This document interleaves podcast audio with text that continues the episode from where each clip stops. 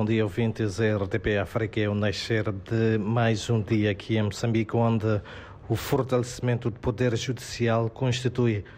uma prioridade absoluta para o governo. Compromisso esse assumido pelo chefe de Estado, Filipe News, durante a abertura do ano judicial, que decorre sob o lema 45 anos consolidando o Estado de Direito Democrático. Enquanto isso,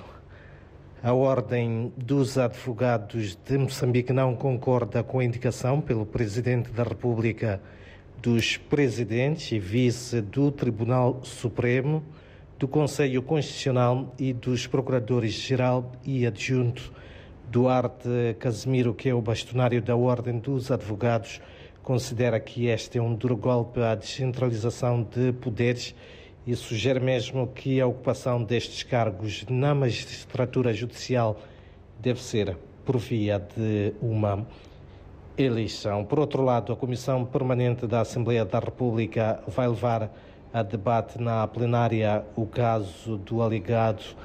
envolvimento no tráfico de drogas de um deputado da Assembleia da República. A decisão essa foi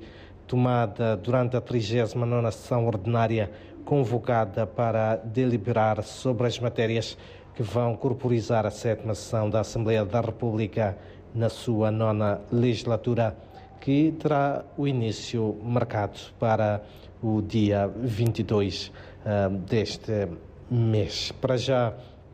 também dizer que a Frelimo anunciou a criação do gabinete da, de eleições, das eleições autárquicas, assim é que é, e será liderada pelo secretário-geral do partido, Roque Silva, de acordo com a porta-voz desta formação política que suporta o governo, trabalhar de forma a garantir a vitória nas eleições do dia 11 de outubro é um dos uh, principais objetivos. E em outras notas, dizer ainda que o Presidente da República recebe hoje o corpo diplomático no Palácio da Ponta Vermelha, em saudação uh, pela, um, por ocasião do ano de 2023, isto de acordo com o comunicado da Presidência enviado às redações e mesmo para terminar, dizer ainda que o FAMOD procede hoje ao lançamento da auscultação em torno da proposta de lei de proteção